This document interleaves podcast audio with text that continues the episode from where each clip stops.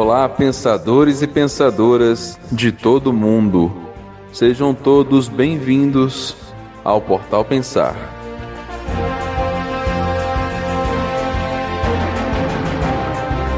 Hoje estudaremos a vida e a obra de Pietro Baldi. Venham todos, vamos juntos nesta jornada histórica.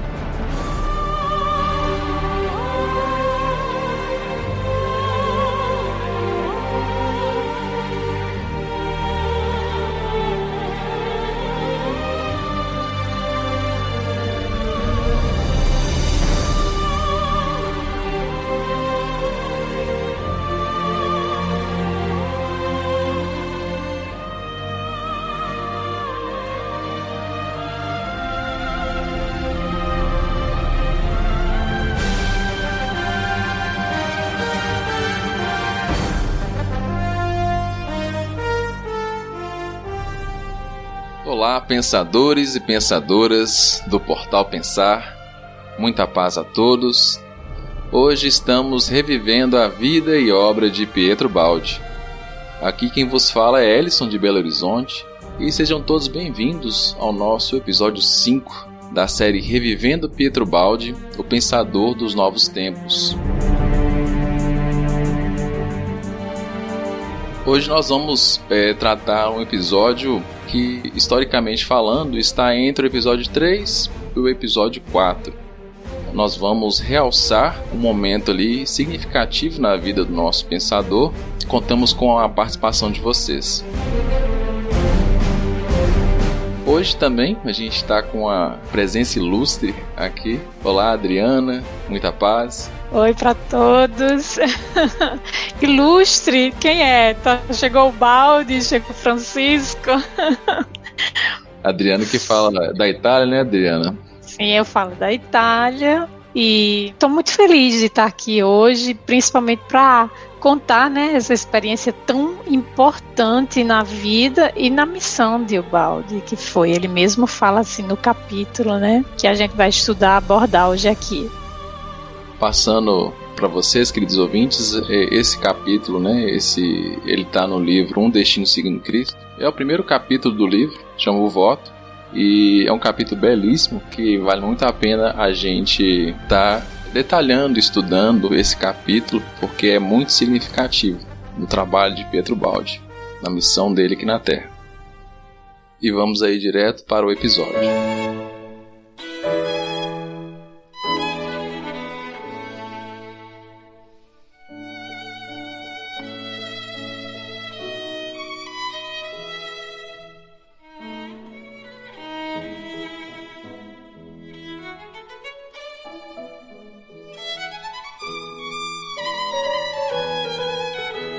Hoje nós vamos tratar o voto do livro Um Destino Segundo Cristo. A Adriana ela fez um trabalho belíssimo desse capítulo.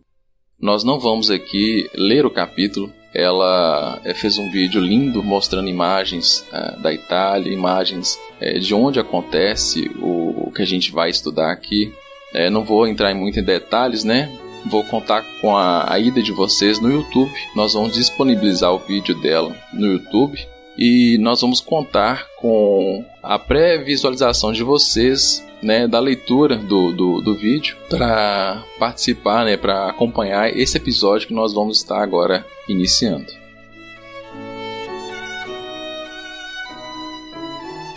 Acesse o nosso site para assistir ao vídeo ou o nosso canal do YouTube.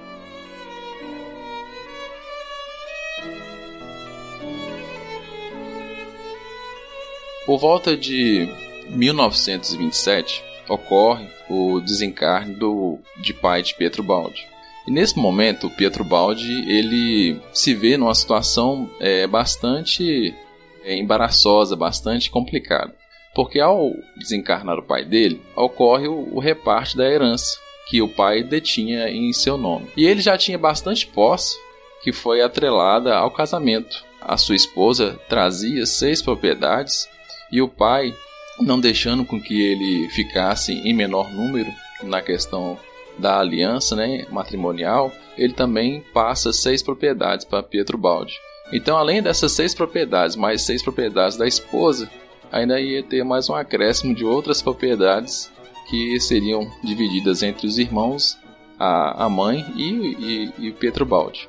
Então, Pietro Baldi se vê numa situação extremamente é, complicada porque ele não tem afinidade nenhuma por essas questões materiais. Né? A questão dele é outra, né? é uma missão já predeterminada antes mesmo do seu nascimento. Não era uma missão material de riqueza, de multiplicação de recursos, né? Era, era pelo contrário, uma multiplicação de recursos espirituais, uma visão mais ampla, mais sintética da vida. Então Baldi inicia o processo de volta de pobreza em 1927. Ele pega todas as propriedades que estavam em seu nome e passa para sua família passa para sua esposa e filhos. Ele fica sem propriedade nenhuma relacionada ao seu nome. Esse é o primeiro momento que ele começa a fazer o processo de voto mesmo, de voto de, de pobreza, de voto de trabalho. É, esse é, não é apenas se destituir de coisas materiais. Na verdade, é uma busca em ser útil, em, em, em ter a recompensa do seu próprio ganha-pão, do seu próprio trabalho. Então Pietro Baldi começa e faz esse voto, voto de pobreza. Nessa ocasião nós temos aí a, a escritura dos votos franciscanos diante da psicologia moderna. Esse escrito aí vai estar no livro Fragmentos de Pensamento e Paixão. E aí começa o processo, a via cruz dele em relação a essas questões materiais de riqueza. Né? Ele faz o voto e ele se vê sem renda, se vê sem condições de o que, que eu vou trabalhar agora começa a, a buscar o que seria prudente para ele, que tra traria para ele riquezas né, nessa parte, uma parte mais intelectual, mais é, construtiva. Então ele busca a licença para professor, professor de inglês. Então de 1927 até 1930 ele busca essas questões né, de, de buscar um recurso. E ele consegue, em 1930 ele ganha a licença para ser professor de inglês e coincidências à parte, né? A gente sabe que a sorte não existe, né? Na verdade é um, é um jogo de, de lei, né? De causa e efeito. Surge uma vaga pra, para o professor lecionar justamente é, inglês. E ele se candidata a essa vaga, era uma única vaga. Ele estava quase completando a idade limite para conseguir é, participar da, da concorrência, né, do concurso dessa vaga ele se candidata, ele consegue passar em primeiro lugar e a gente vê aí uma postura é, assumida materialmente né, dele diante da, da, de uma questão espiritual. Não realçar as questões materiais e evidenciar as questões espirituais. O voto de trabalho. Então, ele, ao tomar posse, e aí a gente já vai para 1931, mais precisamente em setembro, início de setembro, a data mais provável é 8 de setembro de 1931, em uma das suas caminhadas matinais, na Tenuta Santo Antônio, né, uma, uma fazenda que era da, da, da sua família. Né? Ele vai para essa fazenda porque a localidade é muito próxima de onde ele vai tomar posse, de ele vai tra tra trabalhar. E numa das suas caminhadas matinais, Pietro Baldi é, se depara com um fenômeno, se depara com uma, com uma manifestação. Não é isso, Adriano? Isso mesmo, mas deixa aí um gostinho, né, de quero mais para as pessoas ouvirem o vídeo com a história da experiência inesquecível e muito importante que o Balde viveu, né? Foi um marco na vida dele, vamos dizer assim.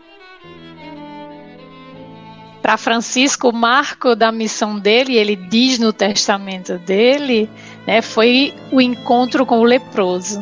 E para o balde foi esse encontro aí que vai ser narrado daqui a pouco.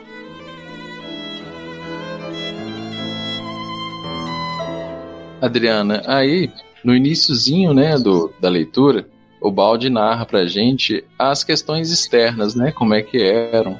Ele tá numa, numa paisagem campestre, perto, né, da, das circunstâncias aí de Francisco, como você comentou, esses estigmas, né? Ele evidencia isso duas vezes no, no, no capítulo a respeito de Francisco, né? Então a gente percebe Sim. uma diferença muito grande. E a gente sabe que onde ele morava era próximo de Assis, era muito próximo, era 18 quilômetros de Assis, né? É, isso é, de carro é questão de minutos, né? Você chega lá. Então a gente percebe que onde ele morava e onde ele estava também era, era uma atmosfera gigante, repleta, cheia de Francisco. A Úmbria inteira é assim, é a terra dos místicos, né? A natureza da Úmbria é exuberante, não tem como a gente não ficar em contato com a natureza e não perceber a presença de Deus. Então, a Úmbria é a terra dos místicos, porque ela também tem um ambiente natural, como o Baldi fala aí no capítulo, propício a esses, a esses fenômenos, né? É muito interessante. Tem, tem questões da natureza que, infelizmente, a gente ainda é cego para perceber, mas que a ciência vai, né, aos poucos é, percebendo que é uma rede, um organismo, e que a, as energias que estão fluindo ali são enormes. Infelizmente a gente é insensível para perceber. E ele, devido a sua, ao seu momento, né, ao seu momento de afirmação pelas questões espirituais, e por ter já passado por um, um, uma, uma, longa jornada reencarnatória aí, se burilando, ele detinha uma sensibilidade maior. Então ele percebia coisas que dificilmente a gente perceberia. E ele coloca esses detalhes né, no início do capítulo. Detalhes esses que ele vê que estão fluindo para uma, uma realidade que está sendo construída. Então ele vê que tem alguma coisa diferente, né? Ele começa a perceber que está caminhando para alguma coisa, mas ele não sabe o que é ainda, né? Mas ele percebe que há alguma movimentação. Exatamente, ele está vivendo ali o agora, né? Percebendo cada detalhe e vai entrando nessa psicosfera entre a matéria e o espírito, percebendo as duas realidades. Adri, nesse início, o que, que a gente pode tirar assim? Porque a, a, o processo está acontecendo de manhã. Sim. E ele conta que duas noites anteriores ele teve uma profunda luta espiritual. Então, o é, que, que a gente pode é, pensar a respeito desse detalhe que ele coloca no início? É muito interessante, Ellison, o fato que ele diz que ele passou por, uma no... por duas noites né, de grande luta espiritual. E ele diz também que foi maturada no silêncio da noite. Então eu, eu conectei, visto que foi no mesmo ano, né? Foi em setembro que aconteceu essa experiência com o balde, e ele em dezembro escreve a mensagem de Natal. E ela está muito impregnada desse acontecimento. Né? Então, a gente nota algumas semelhanças de linguagem, de, de palavras em conjunto nas, no conto de Ubaldi e na mensagem de Natal. Logo mais, o Balde vai confirmar, ele vai dizer que esse momento ele não foi só um momento parapsicológico, né? Ele foi o marco, o início de tudo e foi assim, o que guiou a vida dele e a missão dele. Então toda a obra está impregnada desse momento. E hum, eu queria assim tentar analisar o porquê desse encontro porque foi um encontro sem palavras, né? Era somente para afirmar que eles estavam ali presentes no caminho de Ubaldi, né? Durante toda a história nós tivemos vários movimentos de uma busca ao retorno às origens, né, às nascentes do cristianismo. Por exemplo, o movimento de Francisco é um movimento de busca de um retorno ao cristianismo, né? Aí, antes de Francisco desencarnar, já vem a ordem desvirtuada, porque cresce demasiadamente. E existe também um retorno às raízes franciscanas. A gente pode citar os frades capuchinhos, por exemplo. O corte do capuz na época de Francisco era, era o corte que os pobres faziam no capuz, ele era a ponta. E os ricos tinham o capuz arredondado né? Isso pode parecer uma coisa sem significância, mas é muito importante. Quando os frades, ao longo do tempo, arredondaram o capuz, significava também que eles estavam tirando as partes mais duras da regra franciscana, né? Vamos dizer assim, adoçando E aí os frades capuchinhos, o que é que eles fazem? Eles voltam com o capuz à ponta, mostrando no, na parte exterior que também na parte interior eles estão buscando um retorno às origens, né? Então existem vários movimentos dessa forma. Na época de Francisco tinha o movimento dos cátaros. Alguns, não sei se você conhece, eles eram assim, é um movimento que a burguesia, a, a corte, foi buscando a, a, essência do cristianismo e eles combatiam muito a riqueza da igreja, né? Então eles foram considerados como heréticos, foram dizimados. A primeira Inquisição foi feita cristãos contra cristãos, né? E eles foram completamente sumiram, né? A gente tem movimentos também solitários, como o de Ubaldi. O Balde, com a sua obra, ele faz com que a gente possa também ter a oportunidade desse encontro com Cristo e com Francisco, porque ele traz as nascentes desses movimentos, ou seja, Francisco buscou a nascente do cristianismo e o balde busca Francisco e Cristo, porque na verdade eles são uma coisa só no sentido de ideia, né? Vamos dizer, de fonte pura, não contaminada. Então eu acho isso muito importante porque ele fala marcou a minha missão. Então quer dizer, esse encontro é um, como um selo, né, que uhum. nos mostra que a obra de Ubaldi busca essa nascente e que nos ajuda a também fazer esse encontro interior com Cristo e com Francisco. Eu acho muito interessante, Ellison, todos nós que estudamos o balde, acredito que seja importante estudar paralelamente Francisco. Por quê? Mas não a história de Francisco, a vida dele, a proposta. Porque vai ampliar nossos horizontes a compreender seja um que o outro. Porque a obra de todos dois é essa reconstrução do homem sistêmico né, através daquele homem desmoronado, daquele homem em ruínas. A obra de Ubaldi nos propõe, nos conduz a isso, e a obra de Francisco também é um projeto de reconstrução. É muito importante. Nossa, depois que eu comecei mesmo a estudar Francisco e, e vou conectando, às vezes eu escuto, porque eu gravo muito né, em italiano também, Aí eu escuto as leituras de Ubaldi e digo, nossa, isso aqui me parece que tá falando do momento em que Francisco teve o êxtase pouco antes de escrever o cântico, sabe? Porque eu vou conectando com a história de Francisco, o estado de ânimo que ele estava naquele momento, a mensagem que ele recebe, né, a conexão que ele faz com, com a natureza, com as criaturas. E o balde, ele repete algumas frases, por exemplo, aquela frase do o meu corpo sofre e eu canto, o meu corpo morre e eu canto. Ele repete em vários livros diferentes. Então ele vai conectando o mesmo episódio várias vezes dentro da obra, entendeu? É muito interessante. Eu, eu acredito que um não pode se estudar sem o outro, sabe?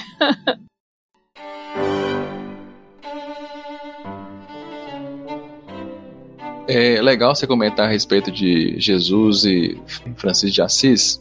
Essas duas noites, elas nos remetem de forma simbólica, pegando Jesus, né, como referência. São duas noites que se passam quando ele fica é, depois da crucificação, né, Mateus é, 38.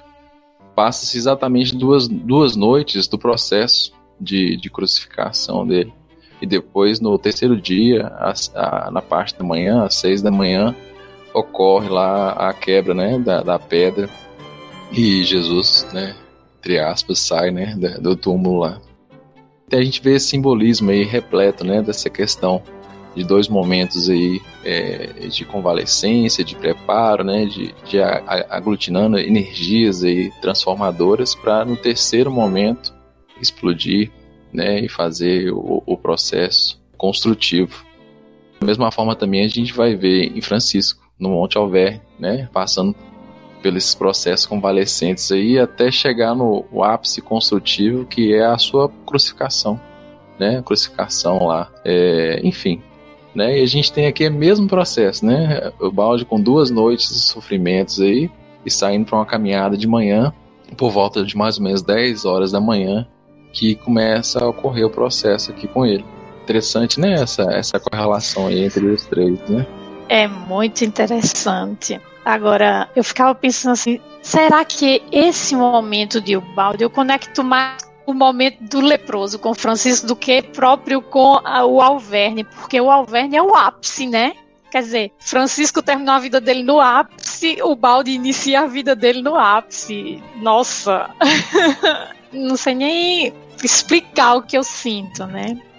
Caso o ouvinte queira estudar nesse momento que do Monte Alverne, ele vai encontrar no livro A Nova Civilização do Terceiro Milênio. São os dois últimos capítulos.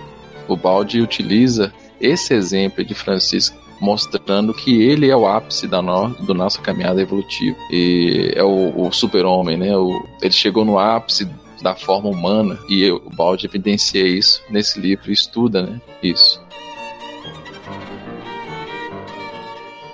Ô Ellison, eu acho que a gente não pode deixar de falar no voto de pobreza, né?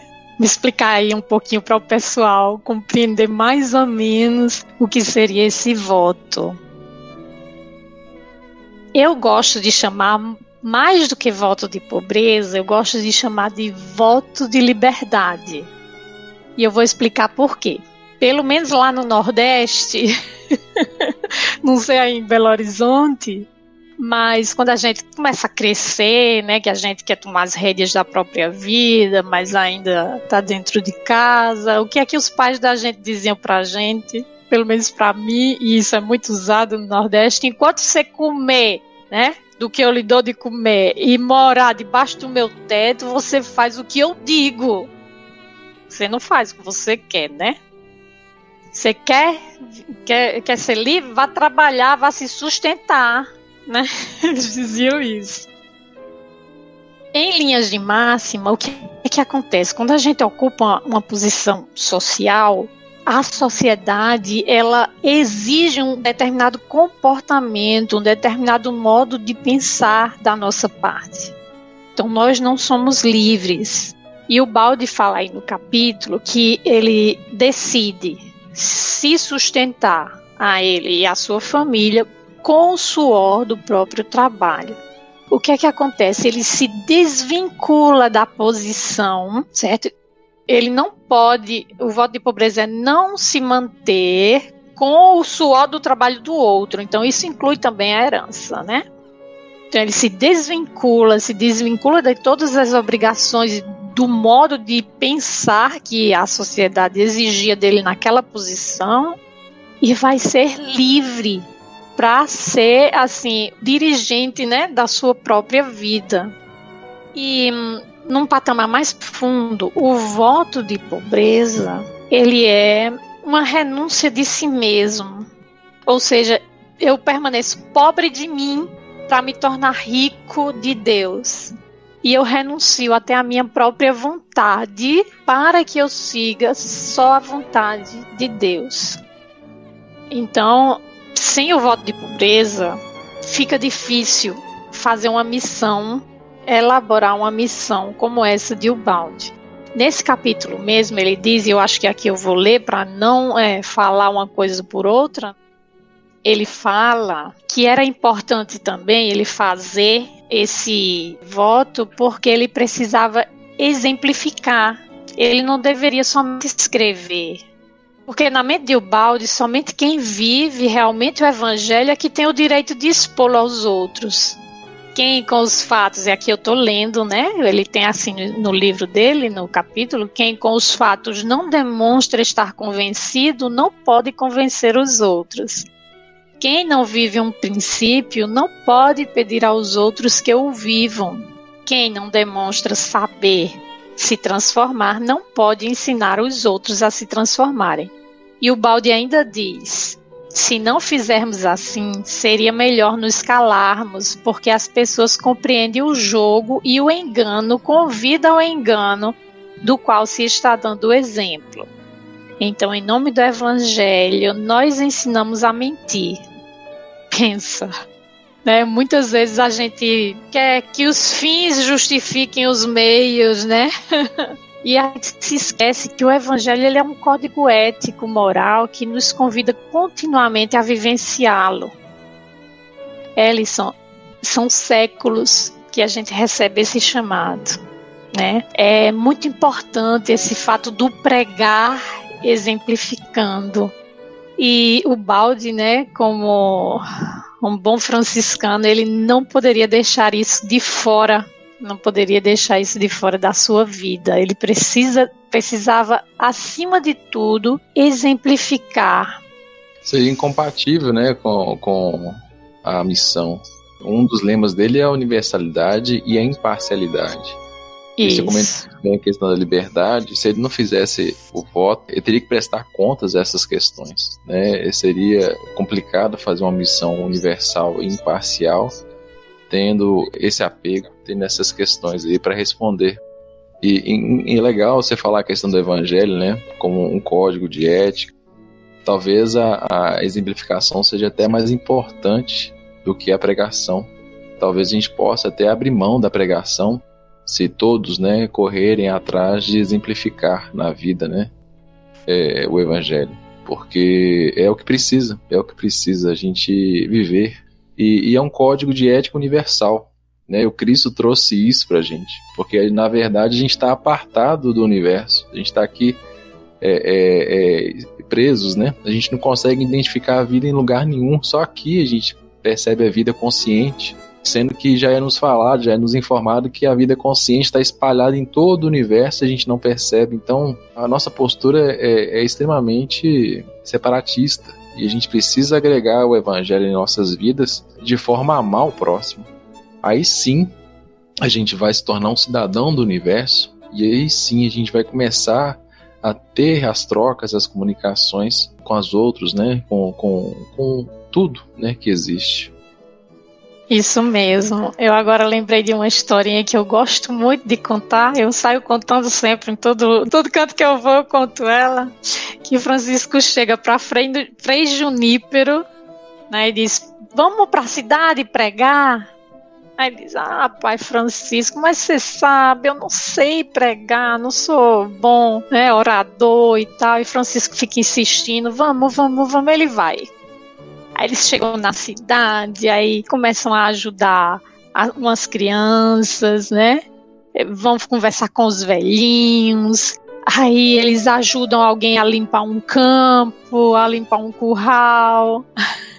brincam, você já disse, brincam com algumas crianças. Enfim, eles fazem dia todinho isso. Aí chega um certo momento, Francisco diz: Vamos voltar? Aí diz: E a nossa pregação, Francisco? Aí ele pega e diz: a gente já fez, Junípero. Quando a gente tem uma rosa no bolso, a gente não precisa falar dela. A gente exala o perfume, né? E aí a gente conecta com aquela frase célebre de Francisco que fica que cai bem aqui na história de Ubaldi, que é pregue o evangelho a todo tempo, se necessário use palavras. E o Balde vivenciou isso, né, a vida dele inteira. A partir desse momento que ele fez o voto, seguiu em diante na presença, na companhia de Cristo e de Francisco. Verdade, Dri.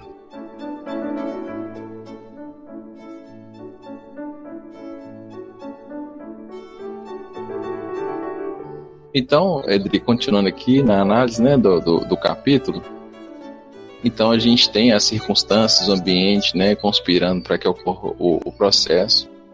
E aí o balde continua na sua caminhada e começa a re, reparar que existe, né, detalhes assim ocorrendo em volta dele, mas ele não sabe ainda o que está ocorrendo.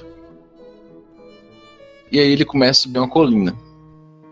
Ele vai subindo, um, um, a gente não sabe a altura que é, enfim, né, detalhes, mas ele está ele tá em processo ascendente, ele está subindo né, os símbolos, né? Nós estamos é, atrás das questões simbólicas, né? Porque esse momento aqui é como se fosse uma síntese da sua missão, praticamente. Então, a gente pode encarar dessa forma. E os detalhes aqui são importantíssimos, porque Jesus é um Cristo, né? E, e, e o jeito dele fazer as coisas é, é, não é de qualquer jeito. Os detalhes são minuciosamente assim importantes. Então, quando Pietro Baldi começa a subida, ele começa a perceber que em volta dele ocorre o aparecimento de alguma coisa. Mas ele ainda não identifica direito, mas ele sabe que está perto dele, está do lado dele. Ele começa o processo de subida e ele narra a forma como ele está subindo, ele está com o coração leve, ele, pelo voto de pobreza, ele se desmaterializou, não está evidenciando mais essas questões kármicas, né, de poder, de luxúria. Ele está com um espírito mais leve, mais renovado. Então ele faz uma subida mais agradável, mais tranquila. Mesmo assim, há ascendência, né? há subida, há um esforço, um trabalho a ser feito. E o processo, o fenômeno começa a, a, a mostrar que ele está na ascendência, mas ainda está do lado dele. Mesmo que ele não identifique que, que o que é ou o que está acontecendo, mas ele sabe que naquele processo de ascendência ele não está sozinho, né? Alguma coisa está ali com ele. E isso é legal a gente é, trazer porque a gente é, somos cegos, a gente não consegue perceber nenhum mundo espiritual que está aí, bate nossa porta todos os dias, é, praticamente, né, é, nos conduz, praticamente nos influencia a todo tempo. E assim, é determinante para nós, né? Às vezes até nos salva de muitas coisas que a gente faz de errado. E isso é interessante porque nesse processo de ascendência de Pedro Baldi, ele percebe que está tendo um apoio, está tendo. É, não está sozinho. E é isso, Dri, é mais ou menos desse jeito, né? A ideia, né? Ah, com certeza, Ellison. Não tenho nem, não vou nem adicionar nada a mais do que o que você falou, tá perfeito. Tem, um, tem uma passagem, né? É uma historinha, né? De uma pessoa caminhando com Jesus e depois ele olha para trás e percebe que em alguns momentos só tinha é, dois, dois pés, né? Duas caminhadas, do, dois passos só. Antes tinha quatro, né? Que eram duas pessoas. Depois ele percebe que em alguns momentos só tinha a, a marca de dois pés. E aí ele questiona para Jesus assim: Uai, mestre, você me deixou sozinho naquele processo de caminhada? E Jesus veio para ele assim: Não, meu irmão, não, meu amigo. Naqueles momentos ali eu que te carreguei.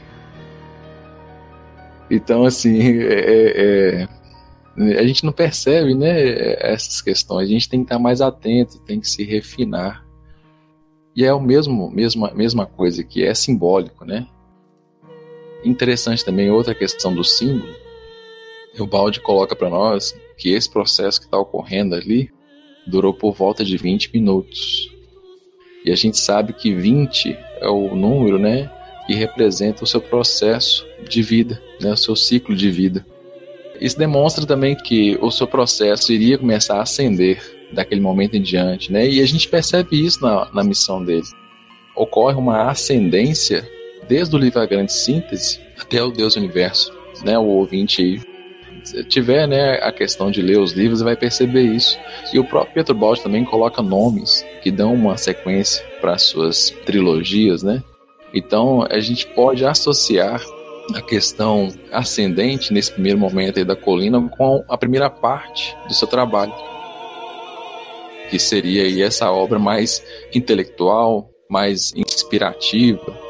E depois a gente vai ter a obra brasileira, que é a segunda parte, que também a gente tem um detalhe interessante, que é quando ele termina de subir a colina.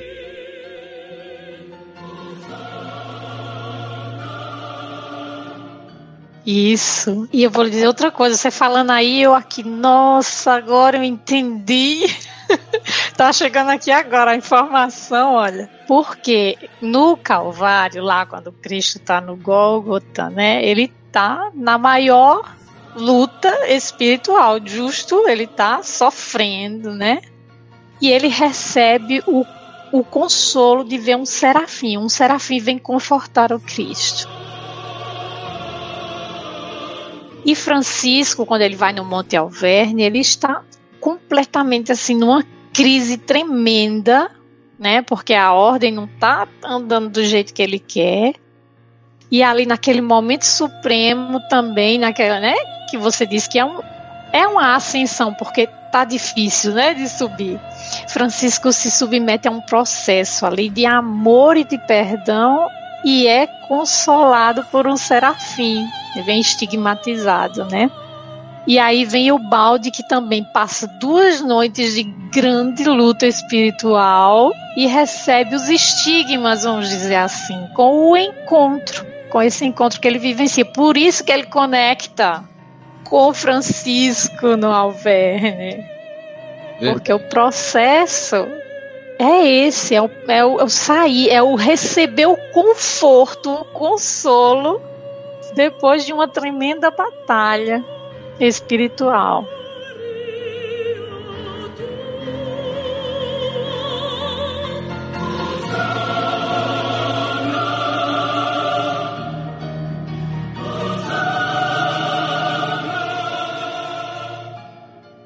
É legal, Dri. Tem uma frase dele que ele coloca depois que passa né, o processo de visão que nos remete a, a um, um, um estigma Claro que não chega à, altura né, de uma cruz igual uh, Francisco, mas ele coloca que chega a marcar a alma. Um momento onde ele não tem como esquecer mais, porque foi marcado com, com o fogo, o brasão na alma. Né, que é exatamente a mesma ideia de Francisco, né, foi marcada ali em forma de cruz na alma, no espírito. Né, a partir daquele momento ali, ele representa o Cristo. Deixa eu Isso, ver exatamente. É um estigma, exato. Sim. Ele é uma, uma das questões do Cristo. Isso é evidenciado na mensagem de Natal. A mensagem de Natal começa né, evidenciando o trabalho que ele fez. Né, exulta pela minha presença, grande bem ela é para ti, grande prêmio que duramente mereceste.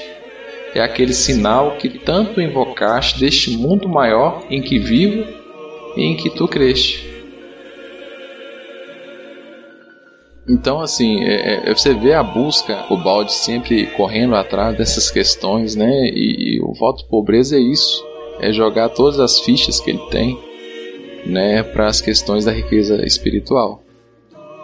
Aí ele fala o seguinte: ó, a visão, no entanto, ficou indelével gravada a fogo naquela alma, como uma queimadura de luz, uma ferida de amor que jamais o tempo poderá cancelar, feita de saudade, de uma contínua e angustiante espera para se reencontrar.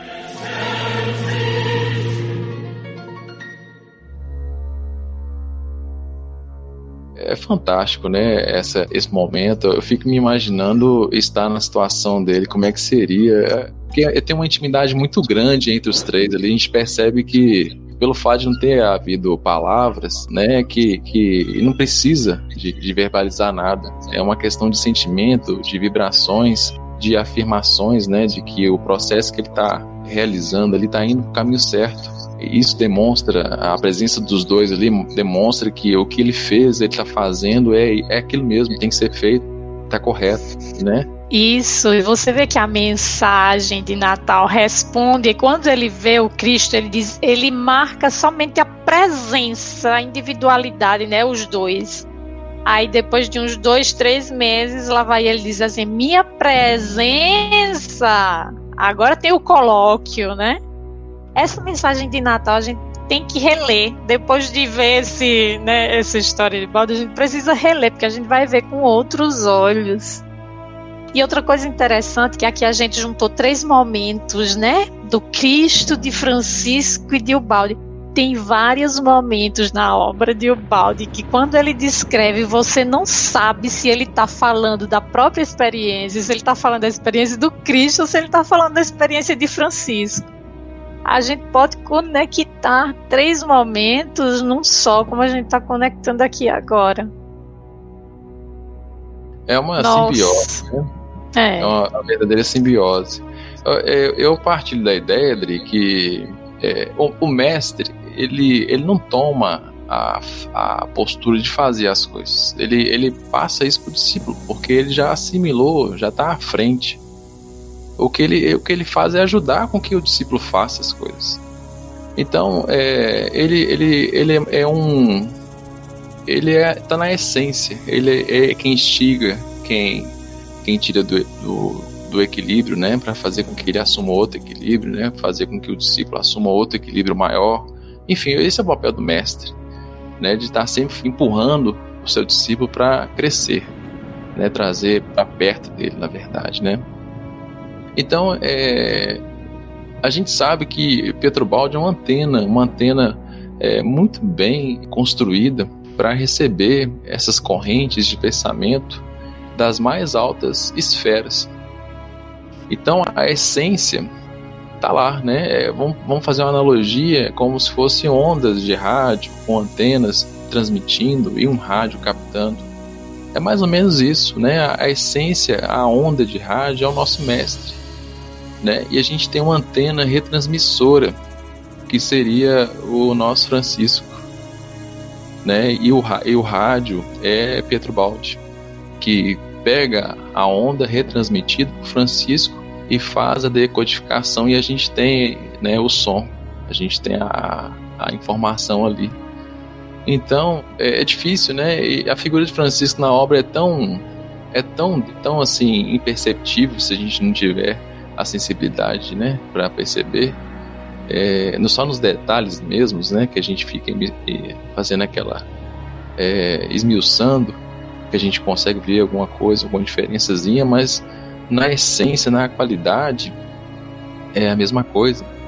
A gente vai encontrar essa mesma relação no Espírito de Verdade. Muitas pessoas afirmam que é Jesus, né, é uma antena retransmitindo a questão da essência do Cristo. Esse é o papel do Cristo, né? Pegar a essência divina e passar para a gente. E consequentemente Jesus tem seus ministros, né? Como nos fala Emmanuel, né? Através de Chico.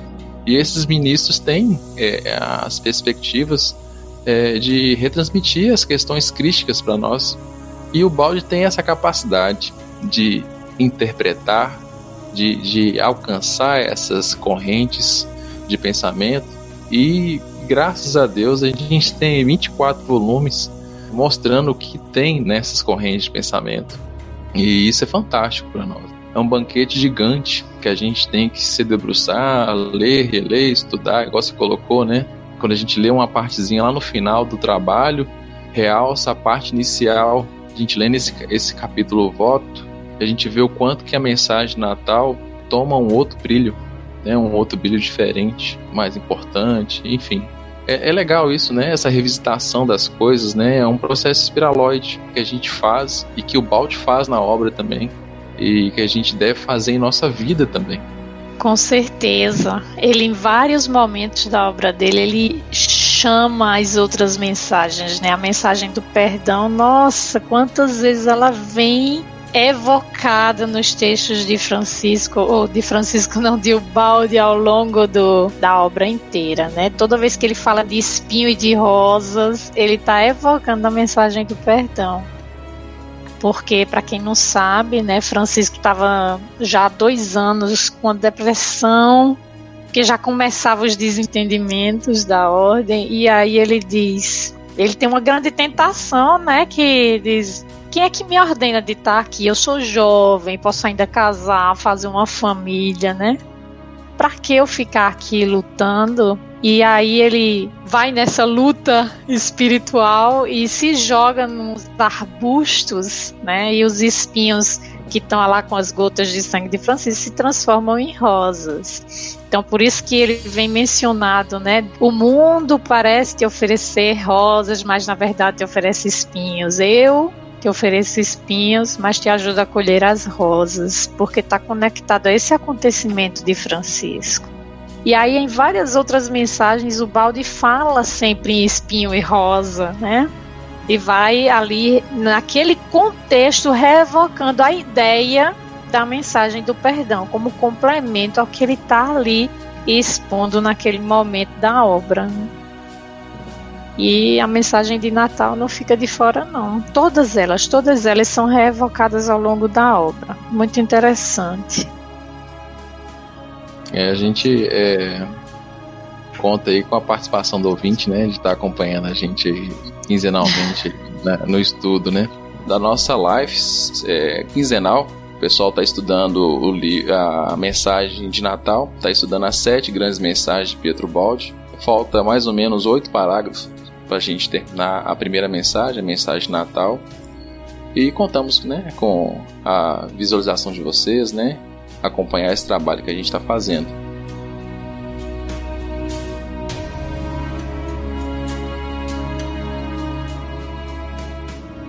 Adri, então a gente tem aí o balde subir na colina, né? E as presenças. A gente já cantou, né? Quem são as presenças. Começam, né? Ele não, não tem a percepção correta ainda de que é Francisco e Jesus que estão do lado dele. Mas ele sabe que tem pessoas ali, né? Tem seres ali. Então ele faz o processo da subida, né? Chega num lugar mais plano. Quando ele chega nesse lugar mais plano, que aí ele tem a confirmação como ele diz, né, inequívoca de que era Francisco de Assis à sua esquerda e Jesus à sua direita. E aí a gente tem um outro símbolo aí muito rico, né, da questão da direita e da esquerda, né, da questão solar e lunar, para essas questões mais é, laborais, para essas questões mais cotidianas, mais femininas, mais lunares, Francisco o voto de pobreza, o voto de castidade, o voto da obediência, né? E para umas questões mais espirituais, intelectuais, umas questões mais de, é, é, de construção, tem a questão do sol, questão crística ali, né? A questão do evangelho. Então a gente tem dois paralelos interessantes, né? A forma de proceder, representada pelo Francisco, e aonde buscar a meta, que é a questão do Cristo, evidenciada aí pelo lado direito e esquerdo. Eu fiquei meditando com essa esquerda e direita, Ellison, e você respondeu agora, né? Porque eu ainda digo, será que esse detalhe quer dizer alguma coisa, mas eu não consegui, né, captar. Mas eu acho que é isso mesmo. É o que você falou, né? Porque é, é o que a gente vê na obra, né? A questão do Francisco, né? Revisitando as questões franciscanas é... e o Evangelho sendo como, como alvo, né? A gente fala muito que a obra de Pietro Baldi é, é cristocêntrica, né? É... mas a forma de conduzir essa centralidade é franciscana. Então, é, é, é essa é, é, o que está por trás desse símbolo desses dois aí do lado, né? Desses, do, desses dois pesos aí equilibrando essa balança é interessante, né? É, Pietro Baldi assume uma postura de Francisco de Assis aqui na Terra. Né? Se a gente for olhar os detalhes de disciplina, organização, até detalhes materiais mesmo, de como comer, de como se, se vestir, é muito franciscano. É o que você leu, né, pra gente, né, é assumindo uma postura, primeiramente, é na vida, para depois pensar em falar alguma coisa. Isso tudo tendo um alvo, um caminho que é o lado direito nosso aí, o lado positivo, que é o Cristo. Isso. No livro Deus e o Universo, o Balde vai falar da Eucaristia. Eu digo, ah, lá vem o Balde também falar da Eucaristia. Vamos ver o que ele vai dizer. E nossa, eu digo, meu Deus, como é que eu não pensei nisso antes? Porque ele vai falar. Praticamente eu entendi assim. Eu não vou nem dizer o que ele diz, eu vou dizer o que eu entendi. Que o Cristo, ele é um arquétipo do Deus imanente, que é o Deus que vem junto com a criatura e se submete a todas as dores, carrega a cruz da criatura, né? Eu não vou dizer o que o Balde diz, porque eu não tenho, eu tô aqui, aqui com o texto na minha frente, veio aqui na minha mente agora para falar, né? O Deus imanente é o Deus que cai com o filho, é o Deus que, né, sai da sua transcendência e e por que ele é considerado o Salvador? Porque se a gente tivesse realmente conseguido né, ter se, se separado de Deus, a gente estava perdido. Não a tinha nenhuma esperança de salvação. A gente só se salva porque tem esse Deus imanente em nós. Então, o Cristo é essa força impulsionadora né, que nos é, eleva no caminho da evolução. E eu acho importante a gente perceber que a gente estando aqui, o quanto tempo a gente vai passar aqui, a gente tá fazendo Deus sofrer. Porque diz o balde no livro Deus e o Universo que ele sofre mais, ele carrega a maior parte das nossas dores, porque a gente não suportaria. Imagina, né? Então, quer dizer, se a gente hoje não quer fazer por nós, eu vou crescer, eu vou evoluir, não vou querer evoluir por mim, que pelo menos a gente faça por Deus. Basta de fazer Deus sofrer. Tanto é que Cristo diz: Até quando me farei sofrer? Né? E a gente tem que, nossa, dar o máximo de nós para retornar como gratidão esse ato de amor incondicional que ele teve com todos nós, né? Retribuindo, voltando para lá o quanto antes porque é muito interessante a história do reino de Deus estar próximo. Eu tive, eu estava assistindo um filme de Francisco aqui na televisão e ele disse assim, em italiano eu tive outra visão. Ele disse: "O reino de Deus é vicino, é perto, não está próximo, é perto". Então eu disse: "Nossa, o reino de Deus está aqui agora". E se a gente for pegar na Bíblia, Jesus diz assim: não vá procurar acolá, aqui ou acolá. Ele está entre vós. E a gente fica esperando o reino de Deus no tempo. Por que a gente espera no tempo? Porque é, é tão cômodo. Ah, o tempo ainda não chegou, eu estou aqui esperando, tranquila. Mas se eu disser, não, o reino de Deus está aqui perto, sou eu que tenho que me movimentar para descobrir o reino de Deus. Eu não posso mais esperar, né? Então, eu acho que o único tempo que separa a gente do reino de Deus é o tempo que a gente leva, e aí eu vou dizer uma expressão assim bem nordestina, para tomar vergonha na cara. né, Neto? É verdade. para tomar vergonha na cara e evoluir, né, e fazer o movimento. Tá aí a obra do Cristo, tá aí a obra de Francisco, que é que é buscando a obra do Cristo, está aí a obra de Ubaldi, que é também buscando essa obra crística, né? Mas buscando principalmente esse Cristo interior, essa força impulsionante, esse Deus imanente, né? Deixando, tem até uma mensagem que ele fala, não o, o Cristo histórico, eu estou falando dessa força que impulsiona cada ser humano a evoluir, né? Então, vamos lá. Vamos, vamos se movimentar para descobrir essa força dentro da gente e finalmente encontrar esse reino. É, vamos fazer nossos votos, né? E caminhar. Rodrigo, então a gente está chegando ao final do nosso episódio, né? Espero que os ouvintes tenham gostado. E para fechar, e corrobora muito o que você falou aqui no final, eu vou ler um, um, uma oração que o Balt faz, tá, que está no livro A Grande Síntese, no capítulo 50, Nas Fontes da Vida.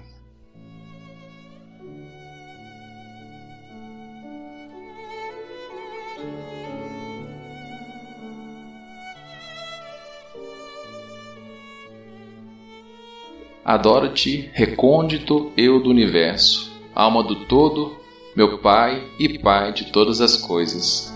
Minha respiração é respiração de todas as coisas. Adoro-te, indestrutível essência, sempre presente no espaço, no tempo e além no infinito. Pai, amo-te, mesmo quando tua respiração é dor, porque tua dor é amor. Mesmo quando tua lei é esforço, porque o esforço que tua lei impõe é o caminho das ascensões humanas. Pai, mergulho em tua potência, nela repouso e me abandono. Peço à fonte o alimento que me sustente. Procuro-te no âmago onde tu estás, de onde me atrais. Sinto-te no infinito que não atinjo e donde me chamas. Não te vejo, e no entanto ofusca-me com tua luz. Não te ouço, mas sinto o tom de tua voz. Não sei onde estás, mas encontro-te a cada passo. Esqueço-te e te ignoro, no entanto, ouço-te em toda a minha palpitação. Não sei individuar-te, mas gravito em torno de ti, como gravitam todas as coisas em busca de ti, centro do universo. Potência invisível que dirige os mundos e as vidas Tu estás em tua essência acima de toda a minha concepção. Que serás tu, que não sei descrever e nem definir, se apenas o reflexo de tuas obras me enseguece? Que serás tu, se já me assombra a incomensurável complexidade dessa tua emanação, pequena centelha espiritual que me anima integralmente? O homem te busca na ciência, invoca-te na dor, te bendiz na alegria, mas na grandiosidade de tua potência, como na bondade de teu amor, está sempre além além de todo pensamento humano, acima das formas e do devenir, um lampejo do infinito. No ribombar da tempestade estás Deus, na carícia da humildade está Deus. Na evolução do turbilhão atômico, na arrancada das formas dinâmicas, na vitória da vida e do espírito está Deus. Na alegria e na dor, na vida e na morte, no bem e no mal está Deus, um Deus sem limites, que tudo abarca estreita e domina, até mesmo as aparências dos contrários, que guia para seus fins supremos. E o ser sobe, de forma em forma, ansioso por conhecer-te, buscando uma realização cada vez mais completa de teu pensamento, tradução em ato e de tua essência. Adoro-te, supremo princípio do todo, em teu revestimento de matéria em tua manifestação de energia, no inexaurível renovar-se de formas sempre novas e sempre belas. Eu te adoro, conceito sempre novo, bom e belo, inesgotável lei animadora do universo. Adoro-te grande todo, ilimitado além de todos os limites de meu ser. Nessa adoração, aniquilo-me e me alimento, humilho-me e me incendeio Fundo-me na grande unidade, coordeno-me na grande lei, a fim de minha ação seja sempre harmonia, ascensão, oração, amor. Muita paz, meus amigos. Muita paz.